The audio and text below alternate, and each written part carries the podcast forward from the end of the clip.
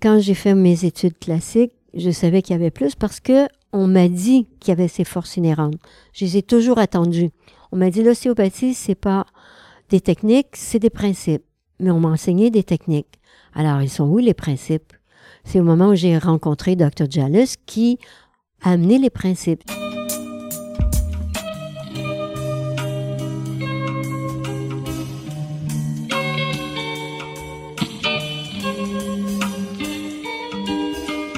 Bienvenue à tous sur Et surtout la santé, votre podcast lyonnais qui décortique des sujets de santé avec des spécialistes, avec des sportifs professionnels et parfois avec des patients aux histoires extraordinaires.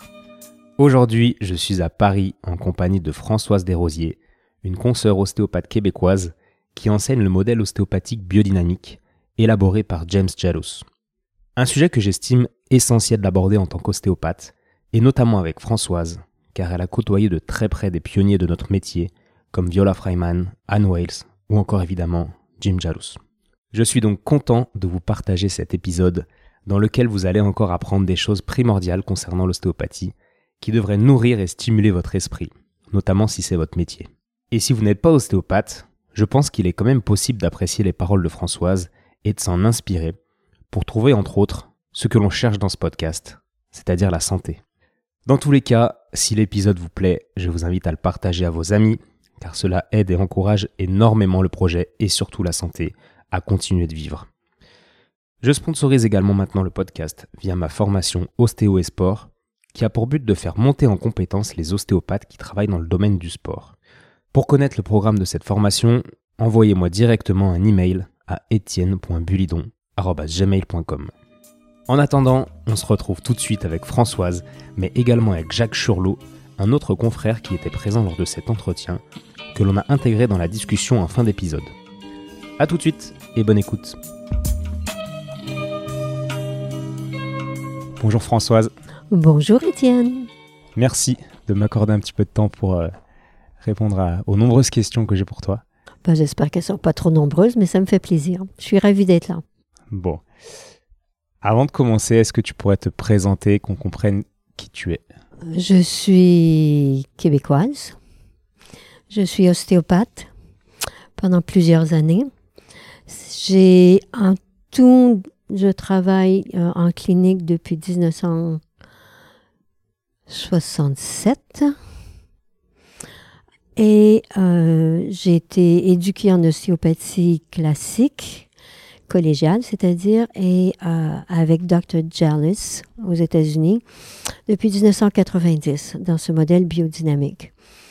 Je l'enseigne depuis, c'est-à-dire cette transmission orale depuis 23 ans. Au préalable, j'ai euh, voyagé beaucoup aux États-Unis dans différentes associations américaines ostéopathes.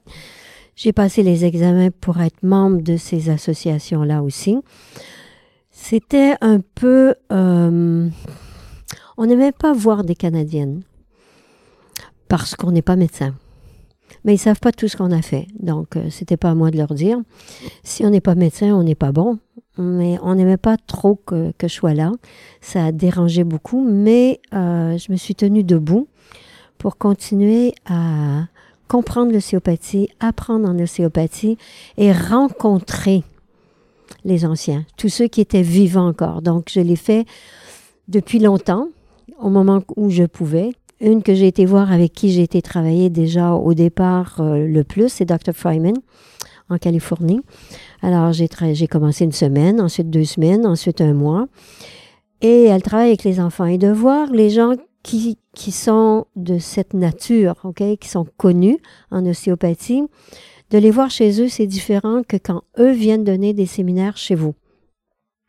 Donc, on est vraiment dans le, bain. On est avec les gens, on est dans leur mentalité, on est avec leurs patients. Et je ne peux pas dire que ça a été facile de travailler avec elles, parce que j'avais pas le droit de poser les mains. Ah non. Et euh, elle, travaille avec euh, un musicien, un pianiste. Et la musique, c'est elle qui le, qui décide quelle euh, pièce classique, parce que ce n'est que du classique. Et toi, tu es euh, en observateur dans un coin, sur un tabouret de bois. Et parfois, on pouvait avoir le privilège de, de percevoir la fluctuation du liquide céphalorachidien en haut et en bas du foramen magnum. C'était tout. Alors, à cette époque, je savais pas trop qu'est-ce que c'était, parce qu'on me l'avait pas appris. Et si on regarde le magoun, on ne sait pas non plus. Alors, par contre, ce que j'ai su, c'est que avant et après, ça n'avait rien à voir. Donc, je l'ai appris. Tu le voyais en Ben, tant je le percevais totalement. Je ne le voyais pas, mais c'était de toute évidence dans mes mains. Donc, je ne pouvais pas le, le chercher. C'était là. Je savais avant qu'il n'y avait rien. Et après, ça n'avait rien à voir, que c'était totalement différent. Donc, ça, c'était un petit peu impressionnant. Et le fait de travailler avec les enfants, bon, elle avait sa, sa rigueur, sa, sa façon de procéder qui lui appartenait, qu'on respecte. Peut-être que nous, on ne fait pas la même chose et on n'est pas obligé non plus. Et euh, il restait que les cas qu'elle avait, c'est des, des, des patients qu'on n'a pas nécessairement dans nos cabinets. Sais, d'avoir des têtes en, en, en forme de tête de poisson, je pense que ça vient pas tous les jours dans nos cabinets. Hein? Et je sais pas si tu en as déjà vu, mais moi, il y en a pas qui sont venus. Mais là, j'en ai vu. Ok. Et donc, elle travaillait avec un pianiste, ça je savais pas, tu vois. Il y Oui. avait un pianiste qui jouait pendant qu'elle traitait le patient. Oui, tout le temps. Alors, euh, et la, la musique était en lien avec la fréquence du patient. Alors, quand elle arrivait dans des morceaux que- qui étaient un peu euh, de deuil, si tu veux, euh, c'était un peu, un peu dur pour moi. hein. Je, je, je comprimais un tout petit peu.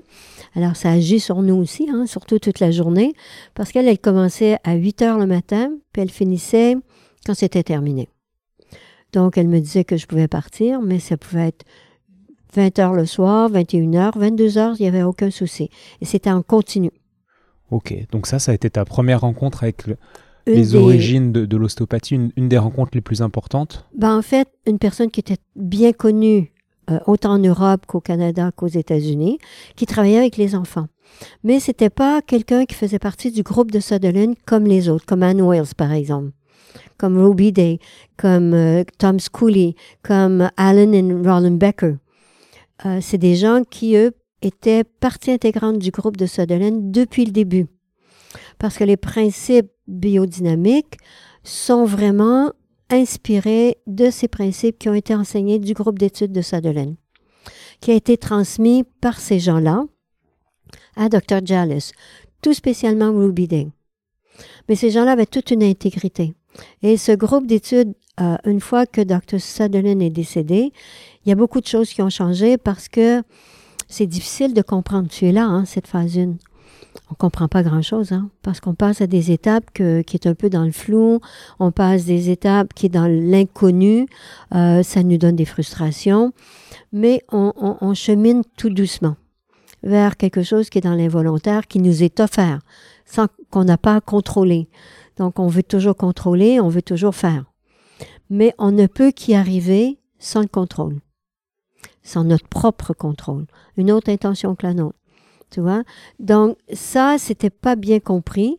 Ça a paru au niveau du monde médical parce que comme ils sont médecins, comme des un peu barjots, il y a eu une époque aux États-Unis qu'ils, euh, les médecins ont acheté les ostéopathes. Parce que beaucoup d'ostéopathes allaient en médecine ostéopathique parce qu'ils pouvaient pas, ils s'inscrivaient à l'école de médecine, mais ils ne pouvaient pas rentrer. Mais ils pouvaient rentrer à l'école de médecine ostéopathique. Alors, il y a eu un moment que Dr. Jallis, qu'est-ce qu'il a fait? Il a donné une conférence et il a blâmé les écoles et les gens qui acceptaient d'aller dans ces écoles-là pour faire de la médecine et non pas de l'ostéopathie. Bon, il en a pris plein la gueule, mais c'est tenu debout. Et donc l'ostéopathie euh, originelle, si on peut dire, a tenu grâce à ce groupe d'études et, et Oui. de personnes assez clés euh, dans l'histoire de l'ostéopathie, telles que Anne Wells, Ruby Day, Dr. Jalous, Baker évidemment. Oui. Baker, il y a George Laughlin, euh, Joe, John et Rebecca Lippincott. Il y a d'autres que j'ai pas connus, Dr. Quint, Dr. quelques-uns que j'ai pas connus, mais il y en a sûrement d'autres également. Mais ça, c'est vraiment les principaux qui ont resté là, très fidèles à Dr. euh, Sutherland au début du crânien. Voilà. Et, ça, ça amène à la première question que je voulais te poser et, et qui m'intrigue, c'est que euh, Steele a côtoyé le Dr. Sutherland que deux ans, je crois, dans sa vie. C'est-à-dire que là, le groupe d'études que tu décris, c'est des gens qui se voyaient, qui ont pu travailler ensemble sur le long terme, comme tu as travaillé avec euh, Mhm. Jalous.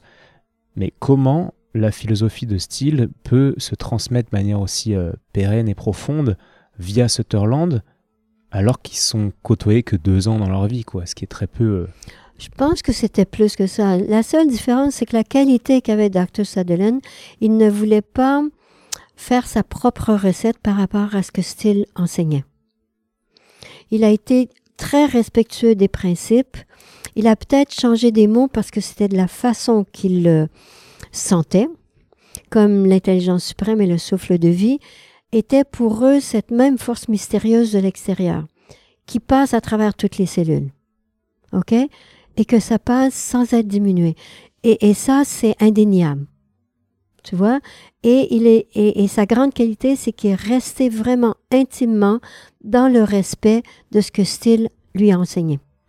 Et donc, j'imagine que tu dois être convaincu que si Steele, admettons qu'il ait vécu 300 ans ou 250 ans, aujourd'hui, il pratiquerait une ostéopathie de type biodynamique?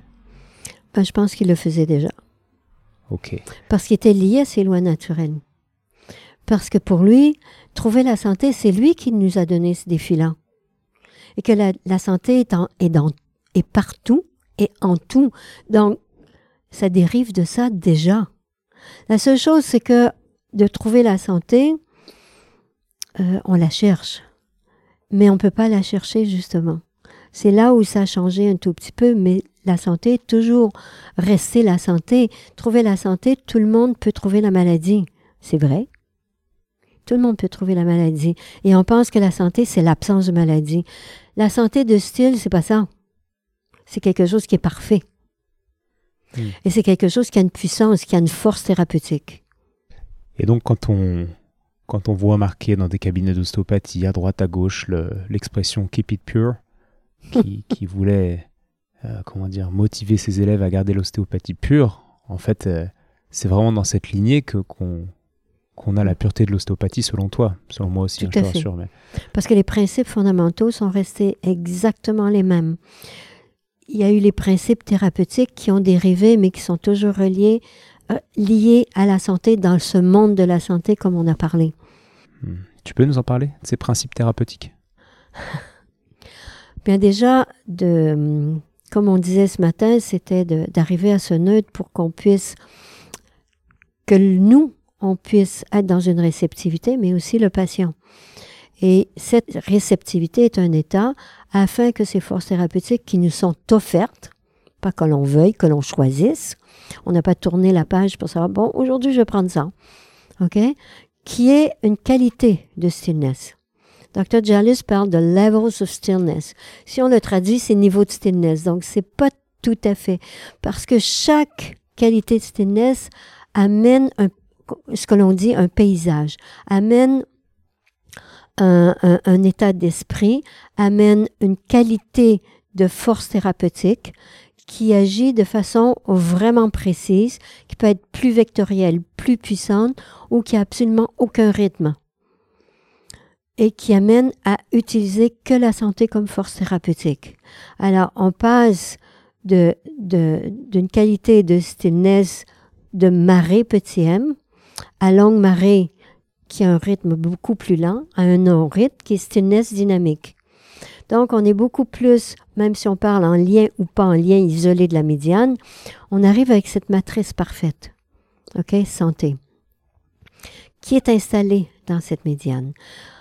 Cette médiane, en fait, c'est la même médiane de création. D'où on vient et où on retourne. On a une origine pour notre existence. C'est ce seul mouvement d'entièreté qui est de cette origine et qui retourne à l'origine. Il n'y a pas de début, il n'y a pas de fin. Donc, ce mouvement qui vient de l'origine passe par ce souffle de vie. Cette intelligence suprême, à travers euh, des fluides, différentes formes de fluides qu'on verra à la limite, et pour que l'embryon puisse se développer, croître et se développer dans cette matrice parfaite de la santé, qui ne peut jamais être en lésion. Est-ce que tu, tu peux nous parler de ces fluides, justement? Qu'on comprenne que c'est pas des fluides au sens liquide, Alors, quoi. au moment, ça, en tout au moment où il y a conception, tout, tout est, est complet. L'embryon, il est complet. Il est pas, il n'y a pas eu sa croissance, son développement. Mais à la conception, tout est là, dans l'invisible. Alors, au fur et à mesure, il va croître et se développer. Donc, il est dans les fluides. C'est un fluide protoplasmique. Dans l'idée, avant la conception, il était dans un fluide pré-protoplasmique. Alors, dans ce fluide protoplasmique, à un certain moment, dans cette matrice qui est parfaite, il se dit, il y a la génétique qui arrive. Il va modifier. Moi, je ne veux pas me faire modifier. Oublie ça, là. Donc, il a créé un corps fluidique qui peut être en lésion pour protéger le parfait, pour le préserver. Donc, quelque part, tout ce qui est parfait, que ce soit cette santé, que ce soit, c'est là que l'océan vient en ligne de compte que Sodolène parlait, ok? Cette matrice parfaite santé, cet océan, ce corps fluidique parfait, qui est toute la même chose, est toujours préservé. Mais les lésions vont venir dans les fluides en premier. C'est pour ça qu'aujourd'hui, vous étiez un peu coussi coussa. Mais malgré tout, vous avez bien travaillé. Hein? Ça va alors. Ça Et- va alors.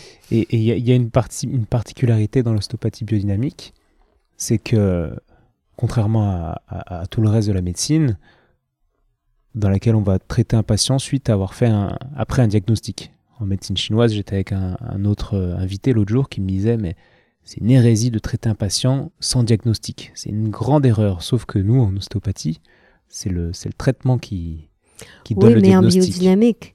Mais autrement, en ostéopathie classique, collégiale, on fait notre évaluation posturale, on fait nos di- différentes, même neurologiques et autres. Ça ne nous empêche pas de le faire en biodynamique. Mais notre vrai diagnostic, qu'est-ce qu'il est? Il, il- il est le résultat du traitement, quoi. Il est à la fin de. Voilà. Mais tu dis, nous, en biodynamie, euh, contrairement à l'ostéopathie classique, mais pour toi, on est d'accord que l'ostéopathie classique, c'est la, la biodynamie. C'est la même chose. Ouais. Mais elle a été modifiée par rapport. Mais on a besoin de ces évaluations-là aussi. On n'est pas toujours obligé de les faire. On les, on les a comme moyen de référence. Si ce n'est pour expliquer à un autre professionnel de la santé, expliquer aux patients. Mais le vrai diagnostic de base, où est la cause? Pas la cause-effet, mais où est la cause? Première? Pas première, parce qu'on va arriver là, à la première lésion, je veux pas, la lésion primaire, je veux pas rentrer dans ça. Mais quel est vraiment le pourquoi? Donc, ah oui, c'est parce que j'ai tombé. Non, pourquoi vous avez tombé? Et là, ça, va à beaucoup plus profond. Donc, au fur et à mesure que ça, se, que ça transmute, on arrive à quelque chose qui est vraiment l'origine du problème.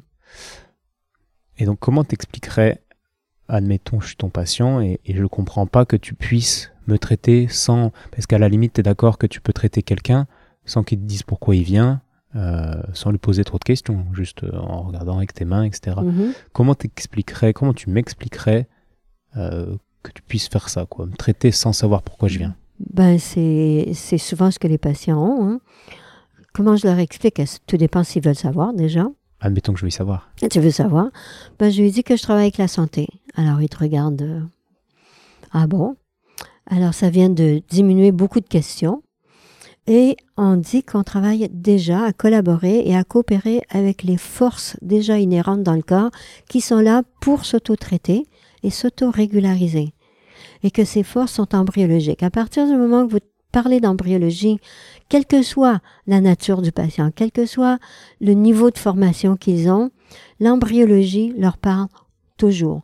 Parce que ces forces thérapeutiques sont de même ordre que les forces embryologiques qui ont permis que l'on on ait été de notre existence. OK? On a eu une existence dans l'invisible. Elle a pris forme matérialisée sur la plaque embryonnaire, dans cette matrice parfaite. Et ce sont les mêmes forces embryologiques que Blechschmidt a mis en... euh, En évidence Oui, qui, qui a, qui a On en a ressorti, quoi. ouais. OK? Donc, il a fait toutes ses forces et il a dessiné tous ces petits bonhommes, euh, tu sais, avec des lignes et, et tout ça, qui donnaient ses forces, mais Sutherland aussi les avait eues dans ses mains. Il avait eu les mêmes forces dans ses mains et il, a- il s'est aperçu que euh, les deux correspondaient.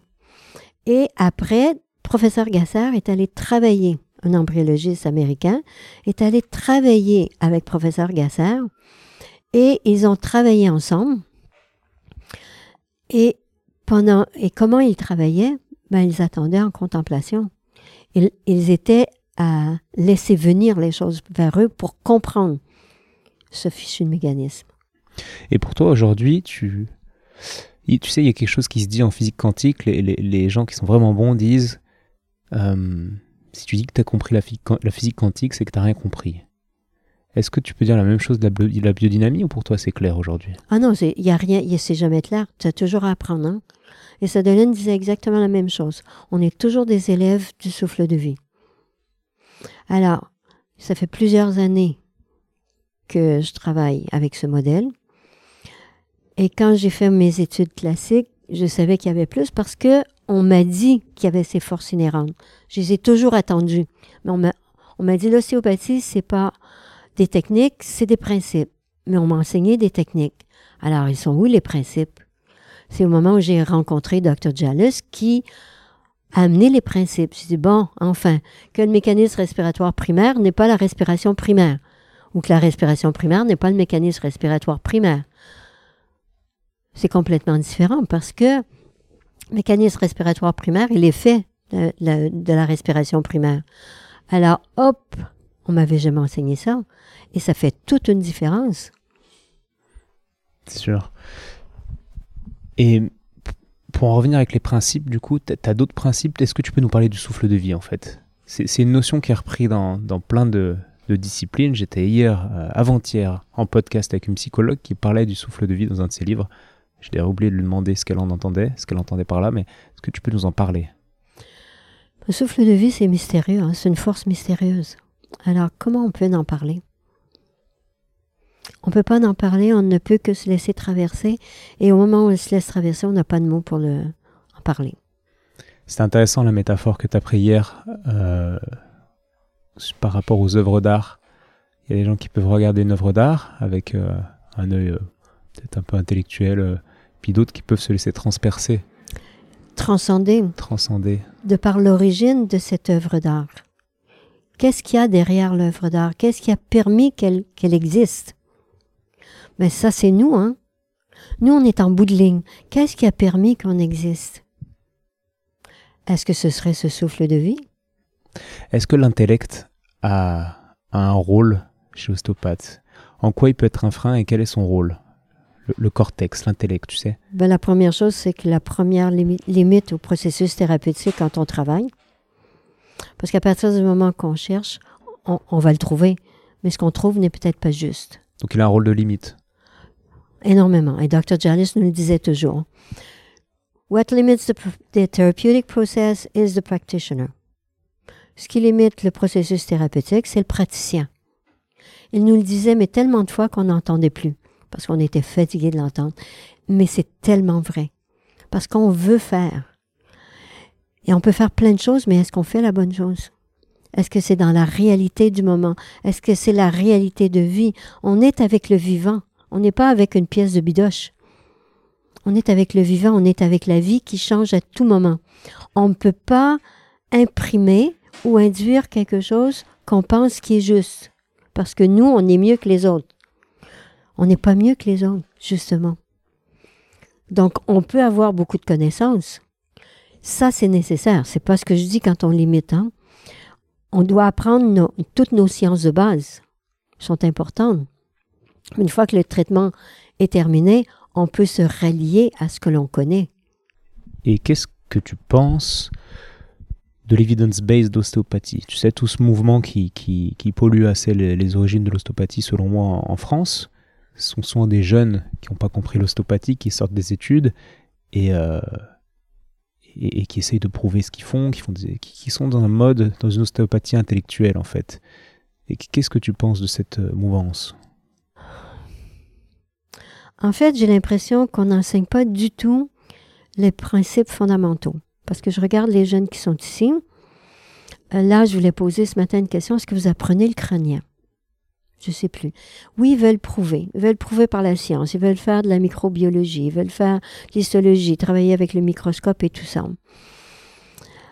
À Montréal, on a fait beaucoup de thèses de recherche. Alors, il y a eu un moment que quelqu'un a pris toutes les thèses et les a passées à, à travers avec une biostatistique. Pour en arriver en bout de ligne que même si on essaie de prouver quelque chose, ça vaut zéro. Parce qu'à chaque fois qu'on pose les mains, il y a un billet. À chaque fois que notre état d'esprit est changé, il y a un billet.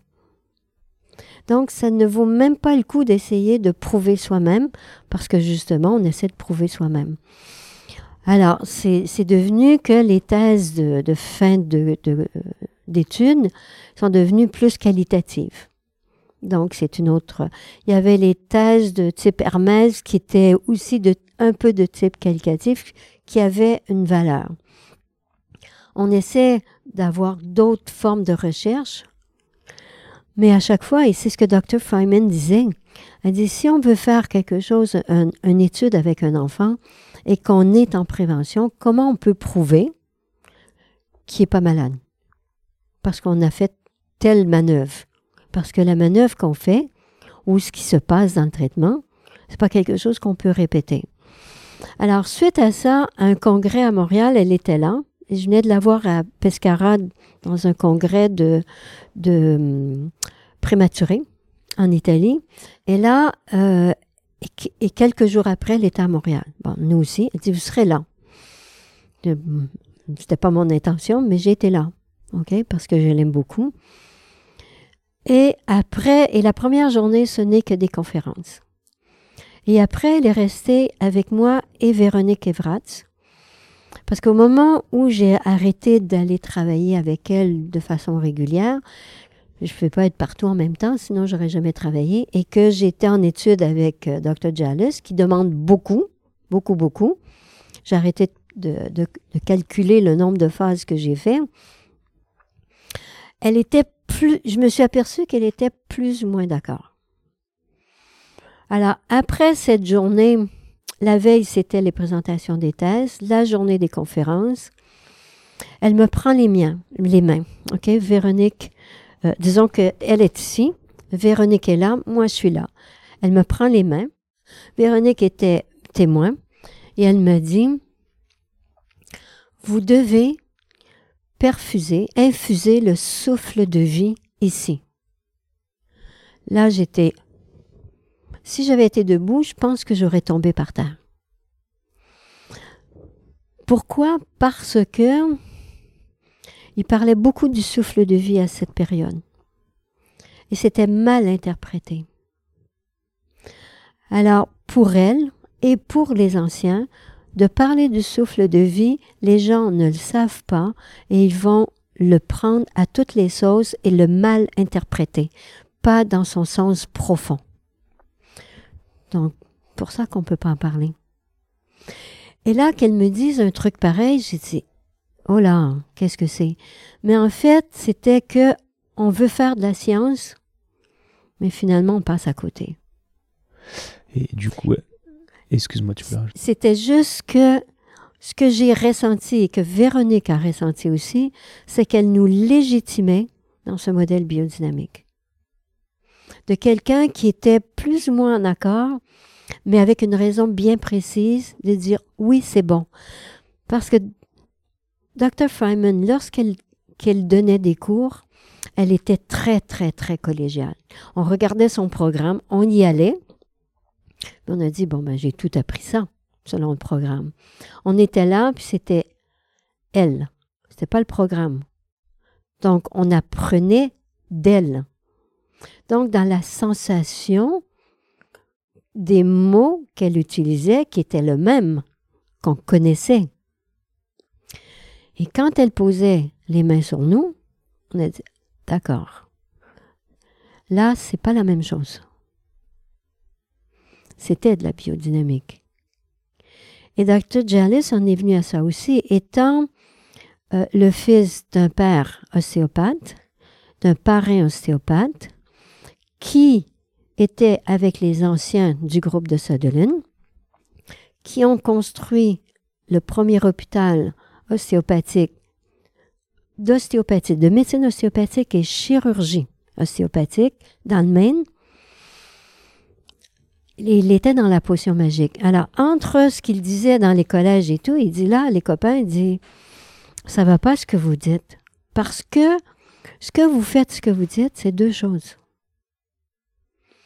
Parce qu'on le veuille ou non, si on a une conscience au vivant, à la vie, on en vient là. C'est pas, c'est pas des choses qu'on invente. C'est des principes. Donc, on arrive à, être avec la vie et avec le vivant. Donc, quand je vous dis que vos mains sont portées par la vie, ben, vos mains sont avec le vivant. Ils ne sont pas à faire et à comprimer le potency. On va parler de cette différence avec l'ostéopathie dite tissulaire. Mais du coup, en, en biodynamique, il y a vraiment cette notion de laisser faire. Et plus on creuse, moins on fait. Et au final, je rejoins la question que le jeune a posée tout à l'heure, à, quoi sert l'ostéopathe si, mm. si, les forces de vie sont tout le temps là? Alors, on ne laisse pas faire, déjà. On est en réceptivité. Ça nous est offert. Il faut déjà avoir l'état de conscience de le reconnaître. Et c'est pour ça qu'il y a les cours. À discerner que ce ne soit pas n'importe quoi et d'avoir la précision. Et c'est ça qui est thérapeutique, c'est le fait que quelqu'un reconnaisse. Qui va reconnaître tant les forces thérapeutiques, de reconnaître d'où ça vient, de reconnaître d'où ça vient, de quel fulcrum, de tous les termes qu'on a appris, mais qui n'ont pas été enseignés dans toute leur amplitude, quoi, dans toute leur sensation profonde. Alors, on ne laisse pas faire, on est en réceptivité et on n'a pas à aller plus creux ou plus profond on est amené à aller plus profond. C'est ça la différence. Oui, je sais que c'est pas nécessairement facile à comprendre. C'est pas facile à comprendre, Et j'ai une petite pensée qui se met à la place de ceux qui écoutent. Oui, mais il reste que c'est dans la réalité de vie. OK? Parce qu'on est, on est formaté. On est formaté de par notre éducation, qu'elle soit familiale, qu'elle soit scolaire, universitaire. On est formaté par la société. On est formaté par notre culture. On est formaté par la société.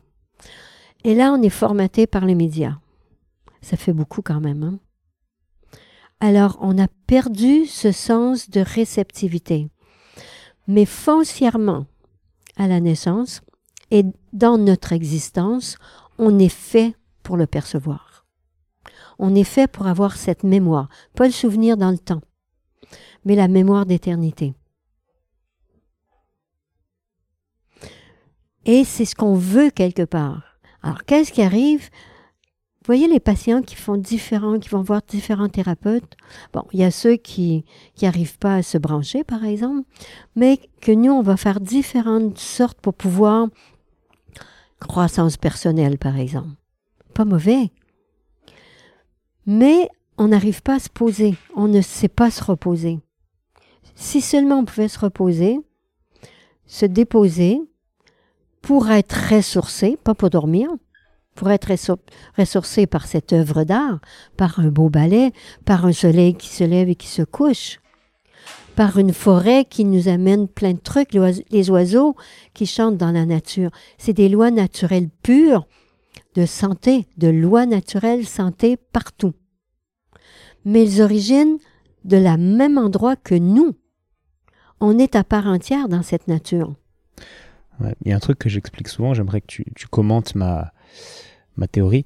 Quand les gens me demandent euh, mais comment ça se fait que je me bloque tout le temps? Ils viennent, je sais pas, deux fois par an, puis à chaque fois on trouve des choses. Ils, me disent mais pourtant je je vais pas trop mal, enfin je fais les choses assez bien, mais ils ont des rythmes de vie de citadins. Je viens de Lyon et j'ai l'impression que l'être humain il n'est pas adapté à, à cette vie qu'on mène, surtout en tant que citadin. À Paris c'est encore pire, mais à Lyon et qu'on vit trop de choses par rapport au temps qu'on a pour digérer ce qu'on vit. Tout à fait. Et c'est une, consultation d'ostéo, j'ai l'impression que c'est une sorte de, de, catalyseur de digestion et que en passant euh, une semaine dans la forêt à, se couper un petit peu de tout ce qui nous, euh, comment tu disais tout à l'heure, tout ce qui nous euh, perverti, enfin la télé, tout ça, à se couper, à, se connecter à, la nature, en fait, on aurait l'effet d'une séance d'ostéopathie. Ça serait la même chose. Bah, on pourrait peut-être se ressourcer. Et d'apprendre qu'est-ce que c'est de se reposer, de ne pas courir après sa queue, quoi. Qui, aurait le même effet, du coup, qu'une séance d'ostéo? Peut-être pas, parce qu'on a besoin d'un aide d'un ami quand même, hein? parce qu'il y a des choses qui sont très précises. Parce que y a, dans l'adaptabilité, il y a, y a s'adapter au monde dans lequel on vit, qui change tout le temps, et qu'on n'a pas le temps effectivement de s'adapter, mais aussi, euh, comment je pourrais dire, de ce que l'on veut acquérir et performer pour avoir le maximum et avoir le meilleur. Et on se perd dans ça. Donc, on oublie qui on est de façon profonde. Quelle est notre propre identité? On va dire notre propre soi. Donc, c'est là que je dis, ben, on est à côté de nos pompes. On fait des choses et c'est pas nous. C'est pas ce qu'on aimerait faire. On le fait parce que. OK? Parce qu'il faut. Il n'y a qu'à. Il n'y a qu'à faire ci, il n'y a qu'à faire ça. Il faut que. Donc, c'est pas la bonne raison. C'est pas parce que on est fait pour ça. C'est pas parce que c'est notre aspiration à le faire ou qu'on était inspiré à le faire. Parce qu'on l'aime, parce qu'on aime faire ça et que ça nous ressource à chaque fois. Est-ce qu'on est fait pour être ostéopathe? On peut le poser à tout le monde qui sont ostéopathes. Ça pourrait être étonnant de savoir combien d'ostéopathes ne sont pas ostéopathes dans l'âme. Il le dirait? Comment, tu peux voir ça? Non, après, après quelques séances de, de thérapie, oui, il pourrait le dire. Ils vont changer complètement de métier. Par contre, il y aura ceux qui ont peur qui vont continuer parce qu'ils ont une famille. Ah oui, c'est une réalité aussi. C'est une réalité. Mais il y en a qui le font. Là, j'ai une famille qui est partie. Où ils sont partis? En Polynésie, je pense. Trois enfants. Un cabinet, les deux ostéopathes, qui fonctionnent très bien, ils ont tout laissé. Ils sont partis. Il faut le faire. Et quels sont les indicateurs qui, qui permettraient de se dire, parce que là, je pense que c'est des ostéos qui vont écouter, surtout s'ils en arrivent jusqu'à là. Quels sont les indicateurs qui permettraient de se dire, ok, je suis, je, suis bien dans ce que je fais, quoi. Je suis aligné avec mon métier. on n'a même pas à se poser la question. C'est ça. Moi, je sais très bien que je suis dans mes pommes à faire de l'ostéopathie, que je voudrais pas faire autre chose. Et si tu es attiré par d'autres choses, tu es quand même curieux. Je suis attiré. Oui, je peux être attiré. Je suis attiré par d'autres choses. J'ai une formation de ballet classique, mais j'ai pas été en ballet classique. Je suis devenue l'ostéopathe pour les danseurs dans des classes de ballet. OK? J'ai performé, j'ai fait des choses. J'adore le ballet. J'ai la je suis danseuse en moi aussi, mais je peux être danseuse en étant ostéopathe. L'ostéopathie, c'est une danse aussi, c'est de la musique c'est jouer. OK? Il y a, il y a, il y a cette. Euh, c'est cet art. On revient à l'art encore. Tu peux nous en parler un petit peu de, de ta vision de ce qu'est l'art? On a déjà parlé, mais pas avec ceux qui écoutent. Pas avec ceux qui écoutent. Bien, l'art, c'est un peu ce que je t'ai dit, c'est euh, lorsqu'on est face à, à cette pierre de granit qui est immense, ok, immense, et que je suis sculpteur, qu'est-ce que je fais avec? Ben il y a rien. Alors quand on va dire rien, elle est là la plaque de granit. Oui, il y a la plaque de granit, donc c'est pas rien. Mais on ne sait pas. Ça fait partie du non connu, de l'inconnu.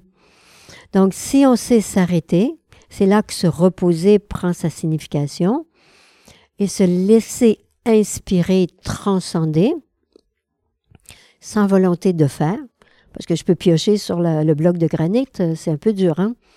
On peut piocher, puis il n'y a rien qui va en sortir. Mais si je laisse l'idée prendre forme, le geste de sculpter va s'initier de soi-même. Et c'est ça l'ostéopathie.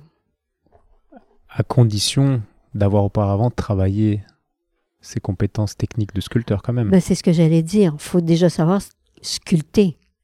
Il faut déjà avoir ses compétences, comme les sciences de base pour l'ostéopathe, comme le solfège pour la musique. On peut donner la même chose pour un chorégraphe. Et les sciences de base, excuse-moi, on, repartira avec le chorégraphe juste après, mais les sciences de base pour l'ostéopathie, c'est l'anatomie, la physiologie. L'anatomie, la, physiologie, la neurologie, l'histologie, la biochimie, et style ajouté, ça c'est la définition de style, hein, la vie qui passe à travers. Moins facile à étudier, c'est une notion de base complexe quand même.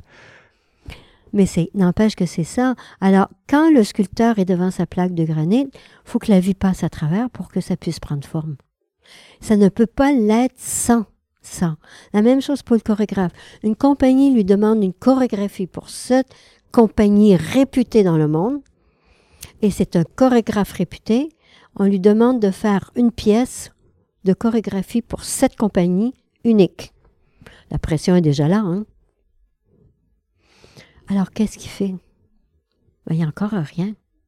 Mais il sait danser, il sait diriger des danseurs, mais il n'a pas la chorégraphie, il n'a pas l'art derrière, il n'y a pas la forme. OK?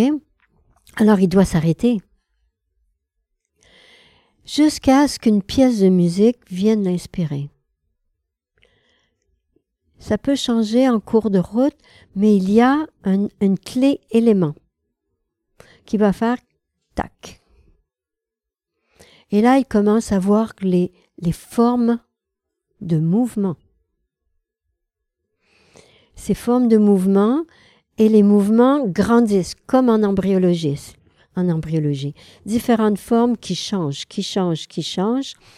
Et ces formes commencent à faire un tableau. Chorégraphe, ballet. Et après, là je fais une histoire courte parce qu'il met un peu plus de temps. Hein. Alors, après, il sait à quelle forme ira à quel danseur parce que c'est l'essence du danseur, la nature du danseur. Ensuite, il les dirige pour que le tableau soit en équilibre et que tout soit en tension réciproque équilibrée. Est-ce que dans cette histoire, le danseur, il est lui-même un artiste ou pas? Ah ben oui. Parce que s'il n'est pas dans l'âme, il ne pourra pas le rendre. Et ça sera ressenti à travers la chorégraphie. La même chose que si tu es à l'Opéra de Bastille, ok? Que tu es sur scène, il y a 30 danseurs tu es, euh, on va dire le balcon. C'est quoi le premier? Le balcon. Tu vois l'ensemble, parce que c'est là que ça devient, ça prend toute sa valeur à l'Opéra de Bastille plutôt que l'Opéra de Paris. Que tu vois, ces danseurs sont tout habillés en blanc. Il y a quelqu'un qui lève le doigt, qui n'est pas supposé lever le doigt. Tu le vois. Alors, s'ils ne sont pas premièrement synchronisés et que la personne n'est pas dans l'âme, qui n'ont pas le même, qui ne sont pas habités par la pièce, par l'idée et l'histoire de la pièce et de la musique, c'est ressenti. Ben, moi, je le ressens en tout cas. Hmm. Parce que lorsque c'est habité, parce que c'est exécuté, oui, on a appris il y a à la barre, le centre et tout ça. Donc, on a besoin de la formation classique. Mais c'est habité, exécuté, habité. Là, ça vaut le coup. Sinon, si ce n'est qu'exécuté, ça vaut pas le coup. Il y a une période que les danseurs du ballet russe, au niveau exécution, c'était parfait, mais c'était pas habité. Maintenant, c'est différent. Ok. Et l'ostéopathie biodynamique peut vite être euh, considérée comme un mouvement un peu déviant, sectaire de l'ostéopathie, alors que c'en est plutôt l'origine. Mais comment tu le vis ça, toi? Quand on te dit euh, c'est, t'es dans une secte euh, ben, quand, on, te réfère ben, Moi, je, je, le vis en tant qu'ostéopathe et ostéopathie pure, qui est dans le leg ostéopathique pur. Alors, qu'on me dise n'importe quoi, ça me gêne pas, parce que ça fait partie de mon intégrité. Et je vais me tenir debout pour. Alors, il n'y a personne qui va venir me le dire. Ils vont pas oser. Mais si tu es pas certain que tu es, hum, hum, ben là, tu vas te laisser déséquilibrer, quoi. Mais pour moi, non. Et c'est quand même une pratique qui divise au niveau des patients, par exemple. C'est-à-dire que on a déjà tous eu des patients qui nous ont dit je suis allé voir un mec, euh, bon, il m'a mis les mains sur le crâne, il a rien fait, il était bizarre, ouais, trop bizarre quoi. Alors que le gars, ça se trouve, était très, très fort, très avancé en biodynamie. Ça parle pas à tout le monde. Apparemment. Peut-être. Est-ce que toi, tu penses que si n'importe quel patient vient te voir, ce que tu fais va, va, va lui parler? Via le résultat peut-être que tu auras avec lui, mais est-ce qu'il n'y a pas des gens qui se disent non mais attends, c'est quoi ce truc? Mais tu vois, la biodynamique, c'est pas n'importe quoi, c'est ça la différence. C'est qu'il y en a qui pensent qu'ils font la biodynamique et ils n'en font pas. Ils peuvent avoir suivi tous les cours, même avec Dr. Jallis aux États-Unis. Et ils ne font pas de la biodynamique, mais ils le pensent. D'ailleurs, Jacques, ici présent, qui reçoit des étudiants pour les journées cliniques, peut nous en parler. Lorsque les étudiants arrivent, jusqu'à quel point ils pensent faire la biodynamique et qu'on les met face au fait qu'ils n'en font pas. Tu veux nous en parler un peu? Présente-toi très brièvement et, ce sera intéressant que tu nous en parles. Oui, donc je suis Jacques Churlot, je suis ostéopathe à Paris et j'ai, euh, je suis ostéopathe depuis 1994 maintenant. Et euh, je suis l'enseignement euh, du docteur Jealous sous la direction de Françoise Desrosiers comme enseignante. Et, euh, et ça depuis peut-être 2002, dans ces eaux-là en tout cas, depuis longtemps en tout cas.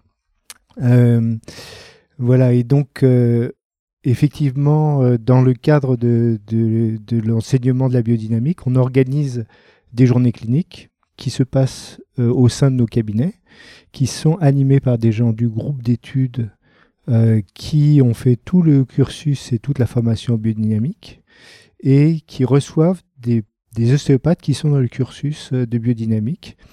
Et euh, dans ces journées cliniques, on a des ostéopathes qui sont différemment avancés euh, dans le cursus, allant de quelques phases à des personnes qui ont fait toutes les phases, voire parfois plusieurs phases et les phases de pédiatrie. Et on se rend compte à quel point il y a une immense nécessité, je veux dire, de se remettre à l'ouvrage, de se remettre en, question, et, et, cette immense nécessité de euh, de, de, prendre les choses de façon très, euh, très simple et très pure pour euh, pouvoir accéder à ce, à ce modèle. Et, et ça, justement, dans ce partage entre des personnes de différents niveaux, on se rend compte comme vraiment il y a cette, ce partage est nécessaire et comme ça se crée, ça se tisse et ça se fait au fil des années. Et c'est pas un parcours je veux dire, euh, on va pas faire, on va pas dire voilà, j'ai fait les phases, j'ai fait tout le parcours et voilà, du coup, j'ai acquis euh, cette capacité à travailler de cette manière-là. C'est vraiment un travail euh, de longue haleine et un travail personnel et profond dans la conscience de l'ostéopathie pour le développement de ces ostéopathes. Donc c'est quand même très long et assez laborieux, quoi. Dur d'être ostéopathe au final. Alors très long, oui, c'est sans fin. Comme le disait Françoise, on, est toujours euh, l'étudiant euh, perpétuel et à l'enseignement de ce souffle de vie. Effectivement, c'est très long, mais en même temps, on le voit bien aussi avec les étudiants qui n'ont fait qu'une phase. Immédiatement, il y a, il y a des éléments qui sont directement euh, applicables, directement utilisables dès le lendemain de la première phase dans les cabinets. Euh, et sans remettre en question toute leur pratique, parce qu'évidemment, du jour au lendemain, ils vont pas pouvoir pratiquer de cette manière. Mais rien que le travail de la présence et, et, le travail de justement de ce regard clair et de cette intégrité par rapport à leur pratique, déjà, ça va leur faire mais faire un pas immense dans leur pratique et dans leur dans le fait d'être clair par rapport à leur façon de pratiquer.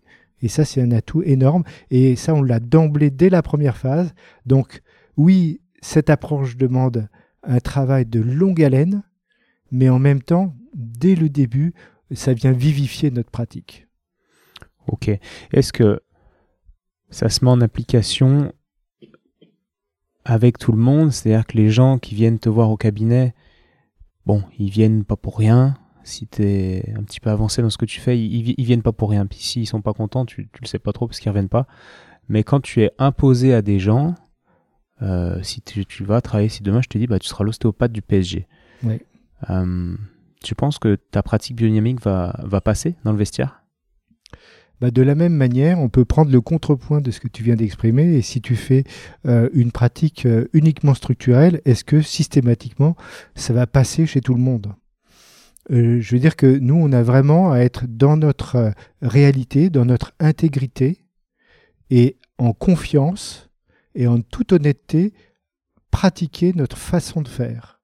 Et comme pour tout patient, qu'il soit du PSG ou pas, moi j'ai un de mes fils qui était euh, semi-pro en rugby, bah c'est vrai que de temps en temps, quand je traitais de ses amis et qui se posaient, des gros gaillards qui se posaient sur la table, bah c'est vrai, me regardaient parfois un petit peu de façon étrange. Mais c'est vrai qu'à partir du moment où déjà ils, ont accepté d'être traités un peu différemment, il faut déjà qu'il y ait cette phase d'acceptation, mais à partir du moment où ça, ils se sentent mieux, à partir du moment où il y a des résultats, bah eux, de toute façon, ils vont sur le terrain, il faut que ça tienne. Hein. Et souvent, j'ai bon, l'occasion de, traiter surtout des professeurs de danse plus que des danseurs. Euh, quand ils descendent de la table, ils, ils se mettent en demi-pointe et immédiatement, bah, voilà, ils savent pas trop ce qui s'est forcément ce qui s'est passé. Encore qu'avec les danseurs, on a quand même des, moyens de communiquer, mais euh, tout de suite, dans leur façon de vivre le corps, ils sortent immédiatement, on n'a pas besoin d'expliquer. J'ai des chanteurs aussi qui, quand ils sortent, notamment un auquel je pense particulièrement, quand il sort de consultation, quand il est dans la cage d'escalier, je l'entends faire des vocalises. Et en fait, c'est comme ça, à sa manière, avec sa grille de compréhension, qui va en fait évaluer le travail. on ne cherche pas à convaincre. Le patient, il vient, il a une problématique. Après, ce qui vit mieux, c'est ça qu'il cherche. Le reste, la théorie et tout ça, bon, euh, c'est pas un sujet.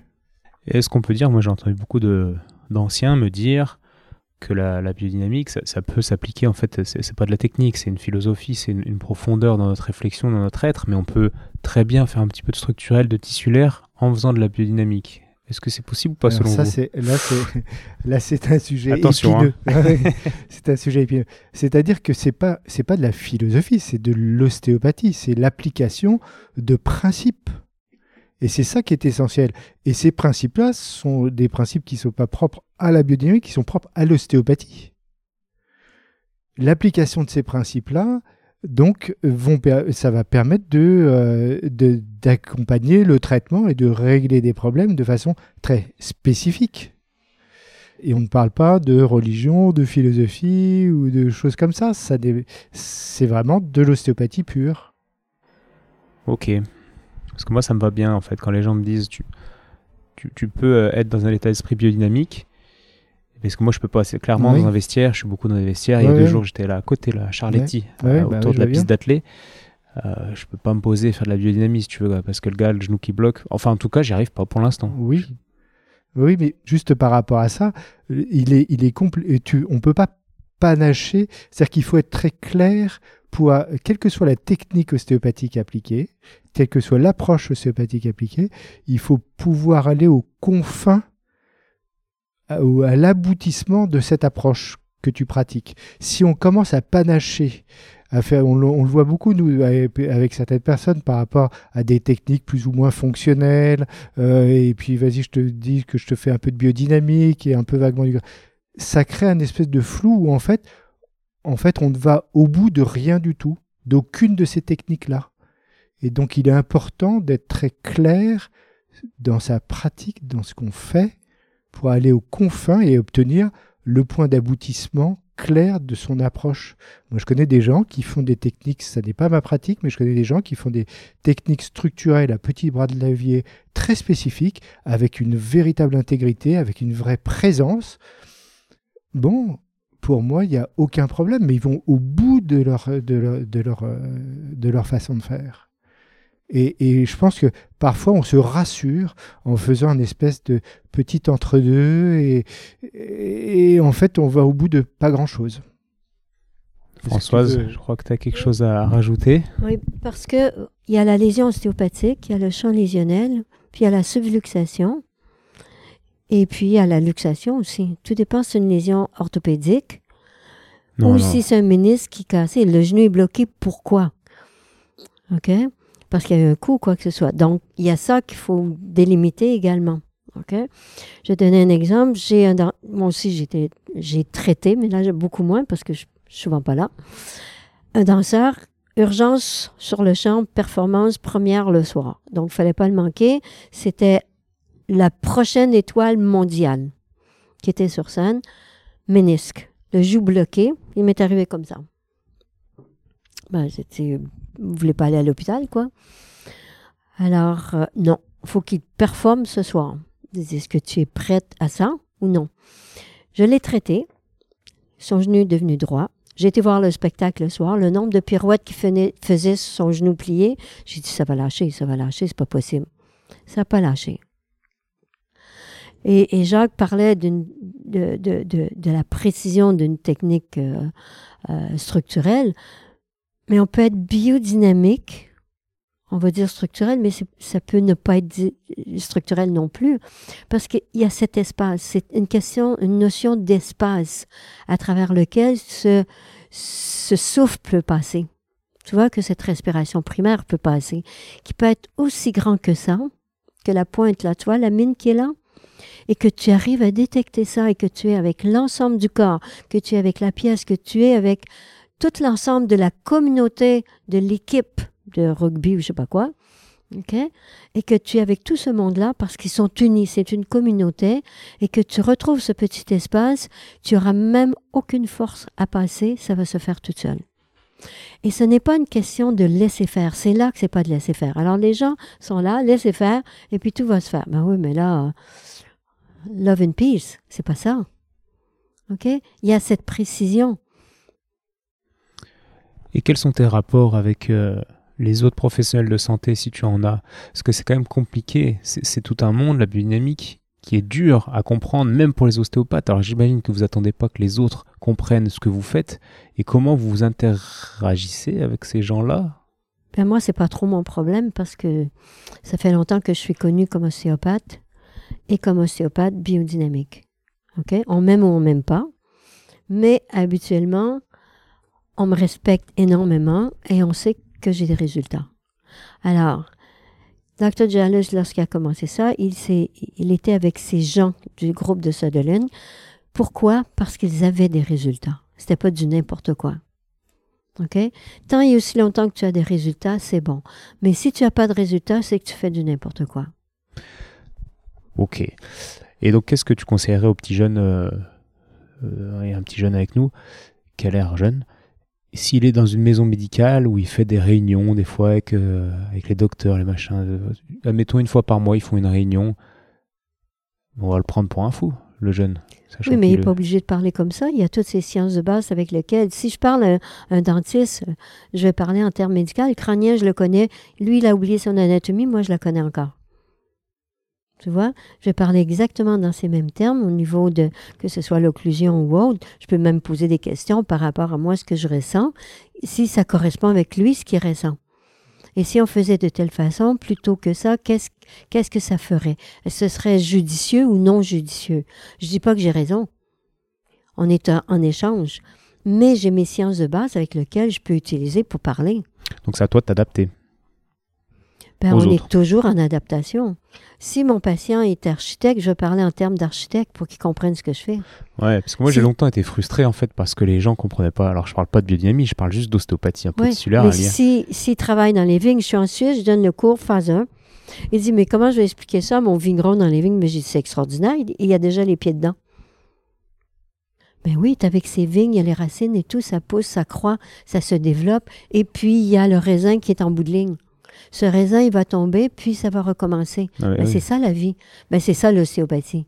Tu vois, tu lui tu parles en termes de vigneron, pas en termes d'architecte ou de sûr. médecin. Mais je pense qu'un vigneron est beaucoup plus apte à comprendre Oui, ça. mais, mais pour lui, euh, kiné, tu vois, il exemple. voyait pas. Mais les pires, c'est les ingénieurs. Ah oui, ah oui, alors. Ça, c'est les, les plus difficiles. Donc, il faut, faut trouver leur point sensible. Tu sais, c'est, c'est pas une question d'expliquer ce que nous, on pense. C'est par rapport à la personne qui est là, la nature de la personne, qu'est-ce qu'elle est prête à recevoir. Il y a, il y a, il y a le créneau qui s'ouvre, tu vois, l'espace se crée et, et, et le mot vient dedans. Et c'est peut-être pas le mot qu'intellectuellement tu as choisi, mais qui va expliquer bien pour cette personne dans le sens qui est là de l'ostéopathie. Et donc tu vois beaucoup d'ingénieurs quand même en- De moins en moins. Je- mais disons que, oui, j'ai mes patients, OK? Mais je passe souvent chez moi, donc euh, comme je voyage beaucoup pour l'enseignement. Mais euh, oui, j'ai eu euh, plusieurs ingénieurs à un certain moment. Mais c'est que l'ingénieur n'a pas cette partie artistique, à moins qu'il soit différent. Il y en a. Tu sais, Léonard de Vinci était ingénieur avant. hein. Ouais, mais aujourd'hui Ben, les, gens sont spécialisés. hein. Ouais. Oui, mais il a fait la même chose que nous. Qu'est-ce qu'il a fait? Il y a eu ce, ce- ce- ce modèle mécanique. Il a commencé à dessiner les os. Il a dessiné les viscères. Il a dessiné la femme enceinte. Et puis il a dit, mais ça vient d'où la pensée? Et après, il a dit, bon, il ne fait pas faire de dissection. Il a pris les bovins. Puis il y avait ces petits feuillets là. Il dit, oh, il y a sûrement quelque chose dans ça. Il a pris la cire chaude puis il l'a injecté. C'était les ventricules. Ah, il dit, c'est sûrement là que vient la pensée. Et ça a continué, puis il a peint le toit de la chapelle Sixtine. Ok. Ça l'a amené à l'origine. Le- J'ai un trou de mémoire euh, culturelle. C'est pas Michel-Ange? Michel-Ange? J'appelle Sixtine C'est Léonard de Vinci, ou- c'est Michel-Ange ou? Moi, je ne sais plus, là. Bon, en tout cas, il a fait des, des grandes choses, quoi. Ben, hum, Extraordinaire. ah, Léonard de Vinci, oui. Il faudrait que je lise sa, sa biographie. Et par rapport à, à la fréquence de consultation, tu parles de tes patients, ça c'est quelque chose que je voulais savoir aussi. Quand on lit Baker, Steele, etc., bon, les gens ils restaient euh, dans leurs hôpitaux ostéopathiques. Euh, À l'époque de Baker, il y avait peut-être plus ça, mais il faisait revenir les gens très souvent. Comment est-ce que tu pratiques? Tu sais, en France, nous, on a le truc de ne pas revoir les patients avant trois semaines, etc. Et Ça dépend. S'ils ont besoin, ils ont besoin. hein. ouais, Moi, il y a des patients que je vais voir deux à trois fois par semaine, mais c'est parce qu'ils en ont besoin. Et à un certain moment, ils ont une période de- d'intégration. Et il y a des patients que je vais voir à deux semaines, trois semaines, un mois. Il y en a plusieurs que je vois après que j'arrive de, de période de, de cours. Mais Roland Becker, il y, a- il y avait une patiente qui l'a fait avec une déformation crânienne et faciale, mais il l'a revue dans un an. Et puis un an plus tard, bon, ben, c'était. euh, ils ont pris des photos entre-temps.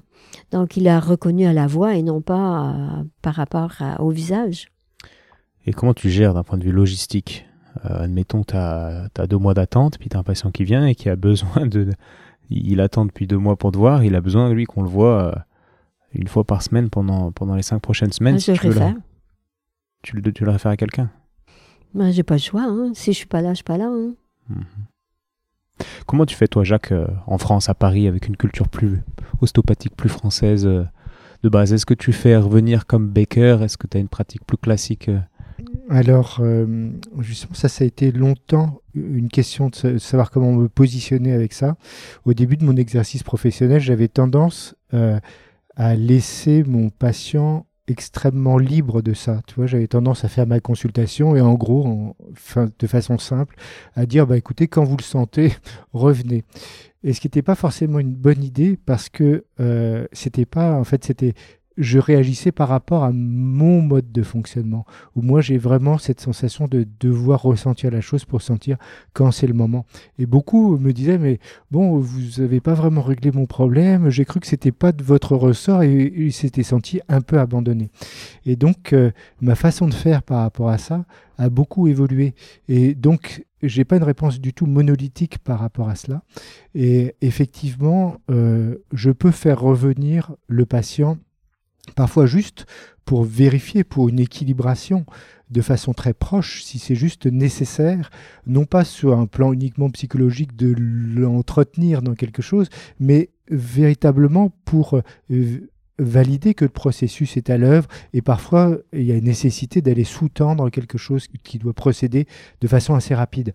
Mais parfois, comme le disait Françoise, il y a une nécessité d'un vrai temps mais qui peut être assez long. Parfois, il y a des patients, je dis, bon, ok, on se voit dans deux ou trois mois parce que je sens véritablement qu'il y a ce besoin-là euh, pour que le, le, corps assimile ce traitement qui a été très profond. Donc ça peut être très très très très très variable. Après, d'un point de vue complètement pratique, parce qu'on a aussi des, des, des, patients euh, voilà, qui nous disent voilà, c'est quand même un effort considérable de pouvoir payer une séance et de dire voilà, je, euh, si je reviens dans trois jours et puis dans six jours, etc. Surtout une séance parisienne en plus. en plus, une séance parisienne, en plus, une séance. Oui, tu as complètement raison. Euh, bah, en fait, ça, c'est uniquement dans le rapport de moi avec moi-même ou dire ok, si je sens que c'est cette manière-là, je, je, leur dis bah, écoutez, ces séances-là, ou si je vous fais venir là, je veux dire, c'est le, suivi normal de notre séance précédente. Et voilà, et je ne les, charge pas pour la séance suivante. Euh, voilà, et puis d'autres personnes n'ont pas du tout ce souci-là et me disent non, non, je vous règle et tout ça. Donc je me suis beaucoup euh, apaisé par rapport à ça et, vraiment de rester dans euh, l'écoute profonde de, du besoin parfait de, de ce qu'est la séance, de ce qu'est le patient. Et, donc certains ont besoin d'être euh, vus de façon proche et d'autres vraiment beaucoup plus à distance. Ok, donc en gros, tu n'as pas, pas vraiment de règles et c'est ton ressenti de thérapeute en fin de séance qui va te... Exactement, et si j'ai un doute par rapport à, ce ressenti-là, c'est simplement de faire revenir le patient, vérifier, valider, euh, simplement faire une équilibration, dire ok, le processus est en route, euh, revoyons-nous dans trois semaines ou dans un mois. Ok. J'aimerais avoir un petit mot de Françoise là-dessus, parce que c'est un sujet quand même qui est, important et, qui est essentiel et au centre de toute notre pratique en tant qu'ostéo. Tu disais euh, que tu revois les patients rapidement s'ils en ont besoin. Qu'est-ce qui va te dire C'est dans des cas très. Ben, J'ai des cas très sévères. Ok qui sont des maladies neurologiques, des enfants avec des, euh, des paralysies cérébrales et tout ça. Donc, et quand ils, et j'ai d'autres patients qui, euh, qui ont des maladies dégénératives, et qui passent des crises. Donc, je les suis beaucoup plus près pour les aider à supporter cette crise-là. Donc là, je vais les voir, oui, plus rapidement. Et euh, pour les autres, ben, ce sera exactement comme Jacques vient de le dire. Mais euh, autrement, c'est bon. Mais j'ai une anecdote sur ça. C'est qu'une patiente, une fois, je lui dis, je vais vous revoir dans un mois. Dans un mois, qu'elle dit? Je dis, oui, ça va aller vous pouvez, euh, ça va s'intégrer, etc. Elle revient après un mois, elle dit, vous savez, vous aviez bien raison. Hein? Dit, on est dans une société de consommation. Pourquoi elle disait ça? Parce que il y a les chiropraticiens qui abonnent les gens hein, à des séances et qui les revoient très souvent. Et, et, la majorité des thérapeutes font la même chose. Alors, le patient n'a pas l'habitude de les faire revoir souvent. Mais ce qu'on dit aux stagiaires, c'est aussi dans les premières phases et qu'il y a un processus thérapeutique, on sait que le processus thérapeutique va durer jusqu'à 48 heures. OK? Et souvent, comme dit Jacques, on peut les amener pour rééquilibrer comme service après-vente pour que nous, on apprenne. Est-ce que ça a été efficace ou non? Parce que ce qu'on veut, c'est le résultat c'est pas n'importe quoi. Mais le résultat ne sera pas nécessairement sur les signes et symptômes, ce sera sur autre chose. Et lorsqu'il y a un traitement sur la longue marée, c'est trois semaines. Mais est-ce que ce sera vraiment trois semaines? Et c'est là que vous, dans votre apprentissage, c'est important de le reconnaître et d'avoir cette rééquilibration à des périodes avant. Le patient ne se sent pas abandonné. J'ai eu la même chose, hein? Selon votre ressenti. Quand vous en avez besoin, vous me téléphonez. Et effectivement, il se sentait abandonné. Par contre, moi, j'ai eu Dr. Jalus parce que c'est lui qui m'a traité depuis que je le connais. Il était à côté, hein, euh, Montréal, Vermont, euh, Montréal, New Hampshire, euh, c'est quelques heures de route, puis c'est tout. Vermont, c'est encore moins. Alors, une fois, il me dit, tu verras dans un an et demi. Là, je dis, OK. Un an et demi, c'est long, hein? Bon, je l'oublie, bien évidemment. Et après un an et demi, je ne sais pas pourquoi, j'avais oublié tout. Il y a quelque chose qui s'est passé, je me suis souvenu de ce qu'il m'a dit. Et c'était exactement juste. Et Steele disait un traitement d'ostéopathie est pour la vie. Il est pour la vie parce que ce qui, ce qui se passe à un traitement d'ostéopathie perdure et le patient va pouvoir venir quand il en a besoin. C'est là que ça va se passer. Les enfants, ils le savent, ça. OK, ils vont demander euh, à leurs parents Est-ce que je peux aller voir Françoise? Ben, il dit, il n'y a rien, mais il veut, il veut aller te voir. Ben, j'ai dit qu'il vienne me voir. Oui, parce qu'on reconnaît qui il est. Tu vois? Il monte sur la table, puis il descend, puis c'est fini. Le traitement est fini. Et du coup, est-ce que tu peux nous parler de la prévention, ta vision de la prévention en ostéopathie? Mais en fait, Anoise disait toujours, euh, lorsque les signes et symptômes sont terminés, sont disparus, c'est le moment de traiter. Tu peux plus loin et élaborer par rapport à ça. Ben, c'est parce que les signes et symptômes, c'est l'urgence. Mais dans la profondeur de, du comment, pourquoi, c'est pas réglé. Donc, il y a de traiter et ensuite, on n'a pas besoin de parler de prévention. Les gens sentent le besoin de revenir pour garder ce bien-être. Tout dépend des gens. Les gens de ton cabinet. Moi, moi j'en suis pas encore là. T'es pas encore là? Non. Ben, disons que oui, je peut-être pas la même. euh, j'ai un peu plus de d'années derrière moi. Mais euh, pour toi, qu'est-ce que c'est? Alors moi j'ai aussi un petit peu plus d'années, mais un petit peu moins, mais bon, je suis en chemin. Et, euh, et en fait, euh, bah, j'ai de plus en plus de patients effectivement qui viennent dans cette... euh, justement, quand ils- bah, je viens vous voir, euh, là j'ai pas grand-chose, mais et ça permet de, de faire un travail un peu sur un autre plan, euh, dans la profondeur. Et, et c'est vrai qu'ils prennent le goût de cela, de venir justement et c'est pas instantané. Souvent, ils viennent en me disant j'ai mal là, le genou me fait mal, j'ai mal à mon genou gauche, etc. Ça, c'est au début. Et quand ils découvrent cette approche-là, quand ils ont l'habitude d'être traités comme ça, de plus en plus, ils viennent, en fait, euh, pour un travail euh, forcément, enfin, sans, sans symptômes, sans motif évident premier de consultation. Et, euh, et ils ressentent, ça c'est le vécu de nos patients, ils ressentent vraiment la profondeur du message qui passe dans le corps et la façon dont ça va maturer, changer, transformer des choses euh, fondamentales dans leur vie.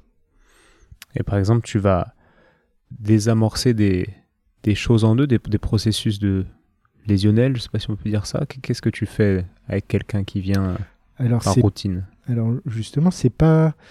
Dire, on respecte les principes fondamentaux de la biodynamique. C'est pas une décision de dire bon alors euh, là euh, par rapport à son histoire, je vais checker le foie, amener un drainage si, sûr. un drainage- ou travailler sur des fondamentaux de euh, qu'est-ce que l'être entre guillemets en bonne santé. C'est simplement à partir de l'écoute de la demande du souffle de vie de pouvoir voir quel est l'appel, qu'est-ce qui, qu'est-ce qui vient sur le devant de la scène. Et justement, là, comme il n'y a pas une demande première, on ne peut pas du tout être dans une espèce de projection en se disant, bah voilà, ça va travailler sur tel ou tel niveau, etc.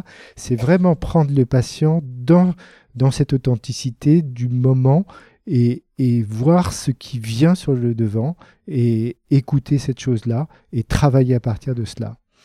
Et, et c'est d'une justesse, c'est d'une profondeur. Les patients sont assez étonnés et, et ça ne suit pas un rythme, on ne leur dit pas revenez dans tant de temps. Et c'est là que les patients commencent à justement dire voilà, je viens à ce moment-là parce que euh, je sens que là j'en ai besoin. En fait, ce que Jacques exprime, c'est que chez le patient, il y a un changement de conscience. Donc, ils s'aperçoivent qui ils sont, qui ils sont vraiment et pourquoi qu'ils y vont. Donc, ce changement de conscience les met dans un mode de pouvoir comprendre les choses et de savoir et de comprendre leurs besoins également pour être bien. Donc, ils vont venir en prévention pour ça aussi. Donc, c'est l'être qui, qui est adressé et non pas un genou. Justement, à l'opposé de l'être, si on prend le patient qui, qui vient pour euh, aller son dos et qui dit euh, Attends, Françoise, euh, mon médecin m'a prescrit un- un- une IRM, euh, je passe l'IRM et puis après je viens. Et l'IRM est dans un mois, puis le gars souffre pendant un mois. Admettons que tu une place qui s'est désistée. On est d'accord que tu vas lui dire Je m'en fous de l'IRM en fait. Peu importe ce que dit l'IRM, viens et je te traite demain. J'ai une place qui vient de se désister. On est d'accord? Je me fous pas de l'ARM, premièrement. Et deuxièmement, je me dis, bon, pourquoi vous venez pas, on verra bien. hein. Vous avez rien à perdre. Vous ne pouvez qu'être mieux d'une certaine façon. Si c'est pas dans votre dos, ce sera ailleurs. Et c'est souvent ce qui arrive, hein. Mais souvent, le dos, il revient mieux. Et pourquoi tu te fous pas de l'IRM? Je disais ça dans le sens où que l'IRM te montre une hernie ou pas, Ça change rien. ça te change rien, on est d'accord. Mais en médecine, on va rien faire non plus. Il n'y aura pas de chirurgie. Mais c'est pour ça que je me disais qu'on s'en Ils vont fout. les envoyer en kiné, puis ils vont faire, ben, je ne sais pas ici, si vous faites les tractions, machin, qui est complètement aberrant. Alors là, je pense que ça donne plus de mal que de l'ostéopathie. Hein? Alors, les, les tractions, euh, c'est pas terrible, ça. hein? Alors, quelque part, euh, ils ont peut-être avantage à venir me voir. Hmm. Ou à venir nous voir. Quoique, ça dépend où ils habitent. Hein? Ok. Tu voulais rajouter quelque chose, Jacques? Oui, à propos de IRM, pas IRM, oui, c'est quand même intéressant d'avoir l'IRM. De la même manière que quand on voit notre patient, on va faire un interrogatoire, on va s'intéresser à son histoire médicale. Ça fait partie du paysage. Et donc, il est important, même si ça n'a pas pour nous euh, un effet de contre-indication sur le fait de pouvoir intervenir ou pas, mais ça va nous permettre de, de mieux comprendre aussi, euh, euh, aussi son interrogation, sa demande, pouvoir mieux entrer en communication avec lui et éventuellement au médecin au- auquel il est référé. Euh, Ça fait partie de, de, de- de notre pratique aussi, hein, même si euh, on peut quand même le prendre en charge avant d'avoir le résultat de l'IRM. Comment tu admettons, je admettons que tu travailles au PSG comme tout à l'heure. Moi, je suis ouais. le docteur du PSG Mhm. et je te dis, écoute, Jacques, euh, là, il va déjà passer son IRM. On va voir ce qu'il a, puis après, on te le, après, on te l'envoie. Oui. Toi, tu sais très bien que ça change rien. Est-ce que tu vas lui dire, bon, admettons, tu Oui. joues pas le jeu, bien sûr, parce que politiquement, il vaudrait mieux dire, euh, oui, ok, bah, on attend, mais c'est pas ce que tu penses vraiment. Comment tu me l'expliquerais si tu étais. Alors, de façon très pratico-pratique, hein, basique, déjà, bon, si on est en communication, si tu es médecin du PSG, que moi je suis ton référent, c'est que déjà, on a quand même une connaissance l'un de l'autre. C'est pas euh, comme ça au hasard, à ce niveau-là. De, de- euh, hein, ça se fait pas comme ça. Mais simplement, euh, je lui dirais, écoute, on attend effectivement le résultat de l'IRM parce que effectivement, ça fait partie de, euh, de tout ce qu'il y a à faire d'un point de vue médical strict. En attendant, tu sais très bien que par rapport à mon approche, je peux tout à fait commencer à travailler avec lui sans risque, de façon sécuritaire, et, et que ça pourra certainement l'améliorer. Donc voyons-le, et je te le réfère, et on va voir ensemble après ce qui se passe après le résultat de l'IRM. Et ça ne pose en général aucun problème. S'il s'attend à ce que, s'il connaît ma pratique, si c'est ma façon de faire, et ça, enfin, j'ai jamais eu de problème par rapport à ça. Est-ce que tu as déjà eu des, des phases de. Enfin, des, des scénarios, on va dire, de, de décompensation, comme on dit? C'est-à-dire que tu fais ta consultation, puis après, euh, en fait, c'est pire. Alors, je pense que aucun praticien ne peut dire voilà, je n'ai jamais eu aucun effet secondaire, euh, je n'ai jamais eu euh, aucun problème suite à mes consultations, je suis le Superman de l'ostéopathie et je traite tous mes patients à 100%.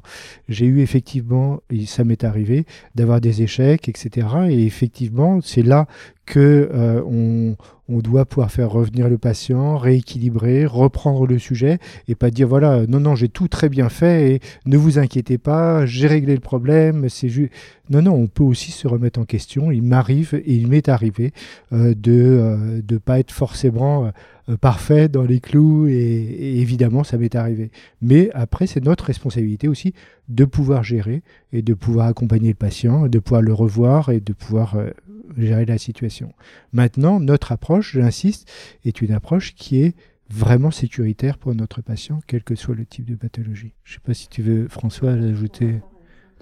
Et, et Françoise, est-ce que tu peux nous dire deux mots, merci hein, Jacques, su- sur l'idée de se remettre en question quand on est thérapeute? Qu'est-ce que que tu me conseillerais moi, jeune ostéopathe euh, Si je te dis, moi, me remettre en question, qu'est- qu'est-ce que tu veux que je fasse? Je sais pas trop quoi faire. Comment me remettre en question? Je pense que chacun de nous, en tant qu'ostéopathe, on doit avoir un mentor, quelqu'un référentiel. Parce que quelqu'un qui a plus d'expérience et qui peut nous aider. Parce que souvent, quand on a des échecs ou qu'on a des, des réactions secondaires, c'est parce qu'on ne sait pas quoi faire.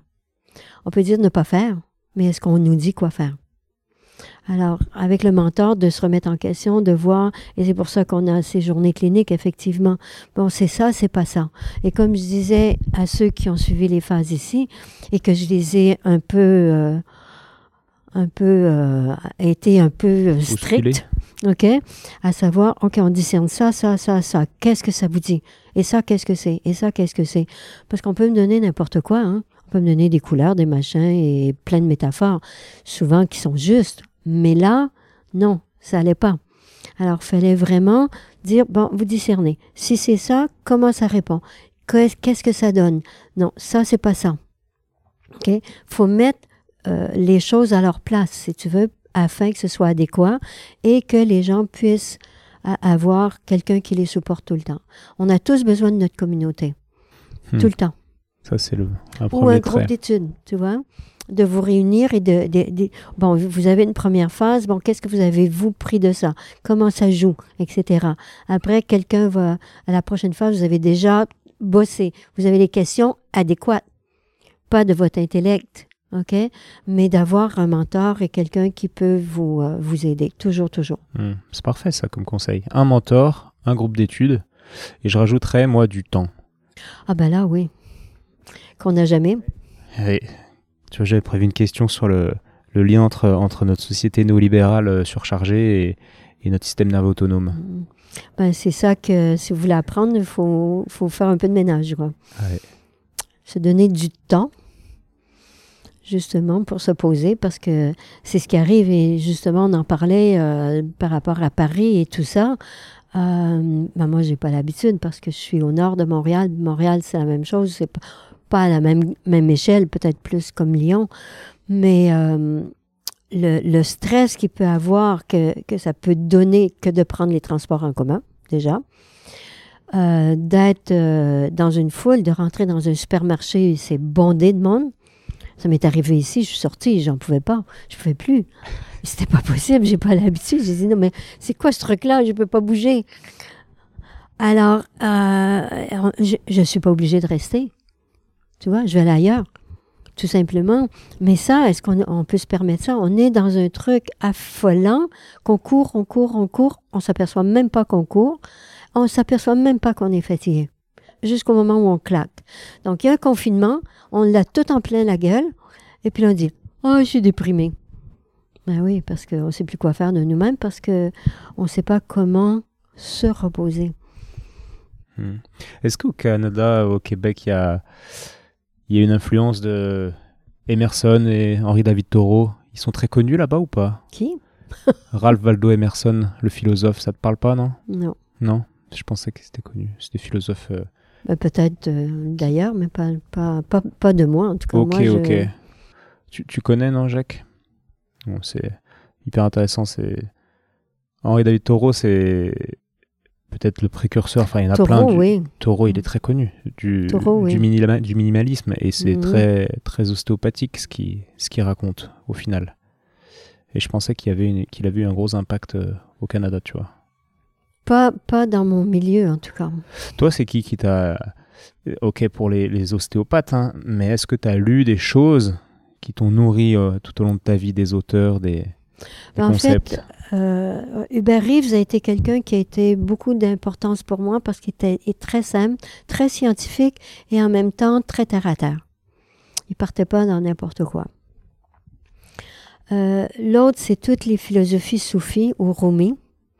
Ça, c'est. Et puis, comme j'ai passé beaucoup de temps en Grèce, Turquie, tout ce qui est mythologie euh, égyptienne, grecque et tout ça, euh, ça fait partie de l'art aussi, mais de l'histoire et de la mythologie sur des choses qui ont une, symbolique. Alors, ça, c'est des choses qui m'ont inspiré beaucoup. La danse m'a inspiré beaucoup, tous les grands chorégraphes m'ont inspiré beaucoup, euh, définitivement Ru- Rumi, mais euh, beaucoup les Turcs. Euh, c'est bizarre de dire ça, mais euh, avec leur, euh, je vais dire leur générosité, mais c'est une générosité englobante, ok, qui, qui t'emballe, tu vois. C'est, ils n'ont pas te faire un, un gros câlin, mais de, de- premièrement, quand ils te disent bonjour, c'est, ils te disent bienvenue en turc. Ils te disent bienvenue. Ils te disent pas bonjour, ils te disent bienvenue. Que ça est différent, même si c'est en turc. Ça change. Tout de suite. Et ça, c'était, et, de, connaître leur histoire et de connaître comment ils se sont battus pour garder leur intégrité aussi. Ça, c'est des choses qui sont assez intéressantes parce que nous, au Québec, on s'est battu beaucoup pour garder notre intégrité parce que les Québécois francophones, c'est les, euh, esclaves blancs, qu'on le veuille ou non. C'est bizarre de dire ça. Alors, tout ça, ça, ça a amené un, autre dynamique pour moi. Une autre dynamique de vie, euh, parce qu'on la vie, elle est ce qu'elle est. On, combat toujours quelque chose, même si on est dans l'aisance. Il y a toujours quelque chose qui vient nous bousculer.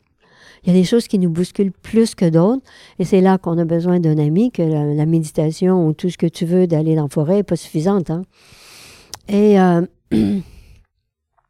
et ces gens-là ont, eu beaucoup d'impact sur moi par leur façon d'être je comprends pas le, turc. C'est facile à apprendre au niveau grammatique, mais de, de prononciation, de dire merci, c'est long jusqu'à demain.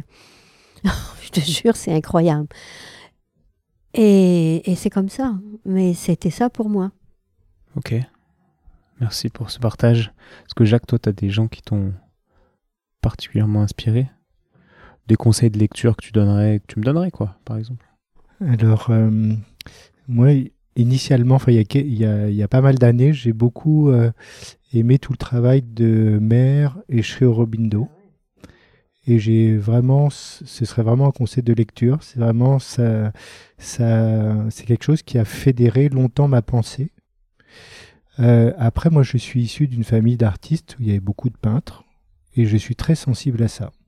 Euh, j'ai pris conscience euh, il y a des années en travaillant des techniques personnelles, euh, que ma pensée s'organisait sous un mode de couleur.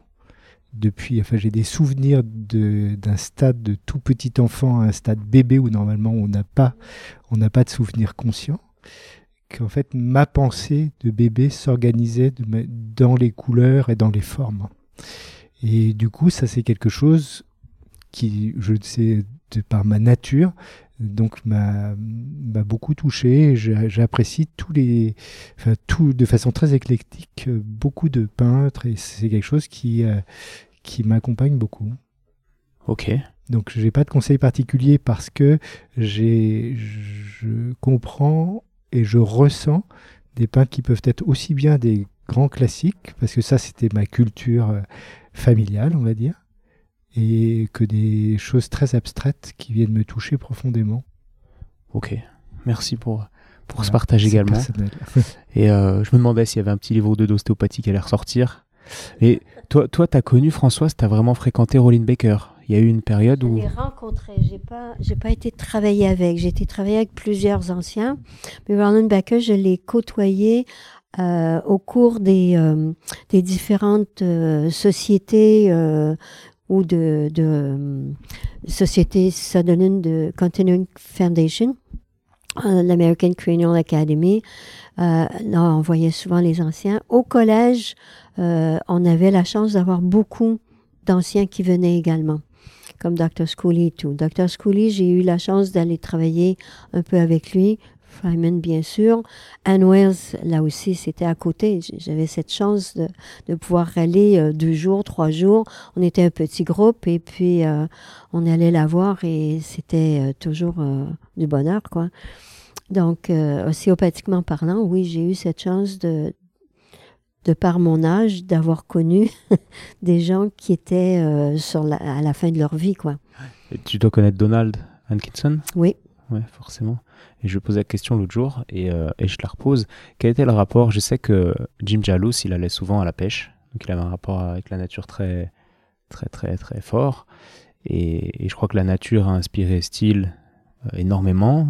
Et j'aimerais connaître le rapport, ton rapport à la nature et celui, si tu peux nous dire un petit peu de Baker. Parce que j'ai pas, pas jamais eu cette réponse en fait. Par rapport à la nature, Baker? Ouais, quelle, quelle Ça, relation je pourrais pas le dire par rapport à Baker. Ok. Je me suis toujours demandé et j'ai pas rien décrit dans, dans ce qui dans ce qu'il écrivait. Je pourrais juste dire mon rapport à moi par rapport à la. C'est déjà super.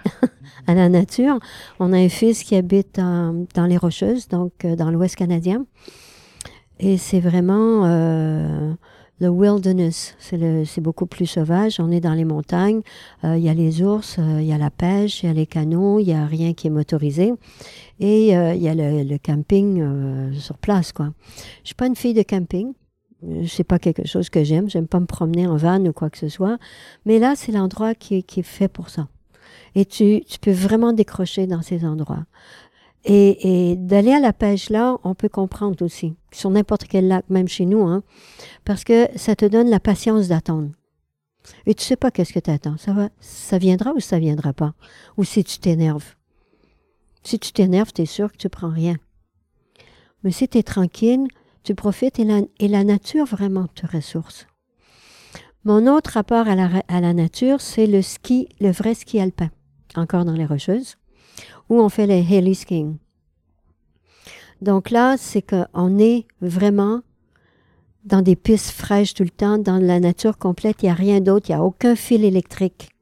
Il n'y a rien d'autre que de descendre. Et, c'est quoi? C'est qu'on te pose en hélicoptère? Oui.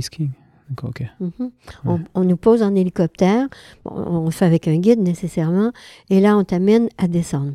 Mais à chaque fois, là, tu regardes, tu dis, mais je peux pas descendre parce que c'est trop beau. Tu vois, tu veux pas, tu veux pas abîmer la neige presque. Mhm.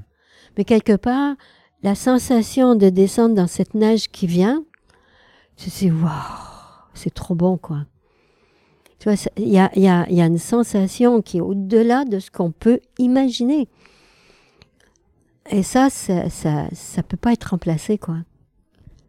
C'est même si je skie chez nous, bah, ça n'a rien à voir avec ça. Tu imagines, chaque piste est vierge. Je sais pas, j'imagine, j'ai des images en tête de, documentaires, euh, tu sais, sur les loups, les, les, trucs comme ça, les lynx, mais euh, j'ai jamais trop vécu ça, quoi. Mais aussi, quand il fait mauvais, parce qu'il faut qu'il fasse soleil pour aller dans, dans le open qu'on appelle, mais tu skis dans les arbres. Tu skis dans la forêt.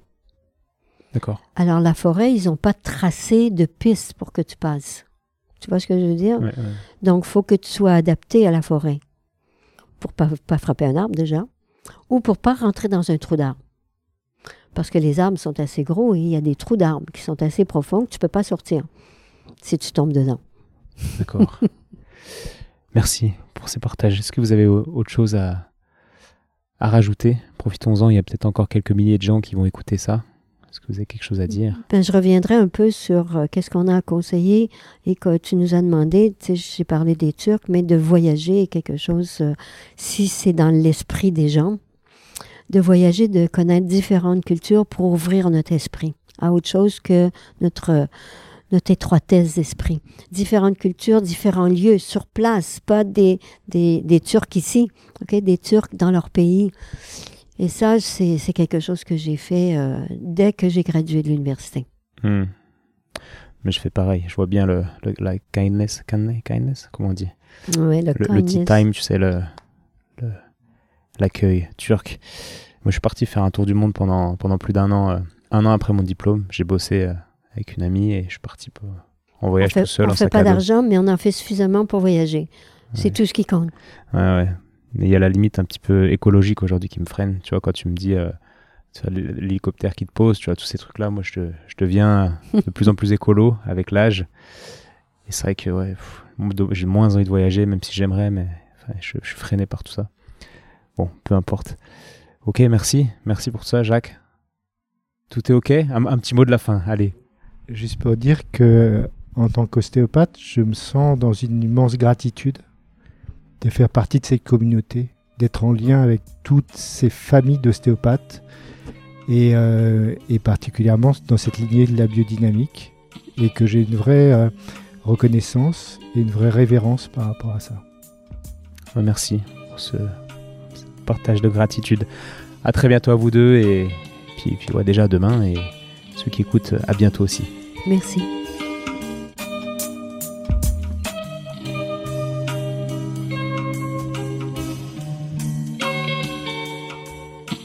Bravo, tu as écouté cet épisode de Et surtout la santé jusqu'au bout. Donc pour booster ce projet qui a pour but de donner les meilleures infos possibles sur le thème de la santé, je t'invite à aller mettre 5 étoiles et un commentaire sur l'application podcast de l'iPhone de ton voisin. Comme je te l'explique régulièrement, c'est ça qui m'aide à faire monter le podcast au classement et donc ça me crédibilise pour ensuite inviter d'autres experts et ensuite te partager leurs conseils. Donc merci encore. Tu peux également suivre les aventures du projet sur Instagram à Étienne Bulidon. Et évidemment, si l'ostéopathie peut t'aider, bah, tu peux venir me consulter au cabinet du 120 rue Montesquieu à Lyon. Si je ne suis pas disponible, c'est Julien ou quelqu'un de l'équipe qui te prendra en charge. à bientôt et bonne fin de journée. Ciao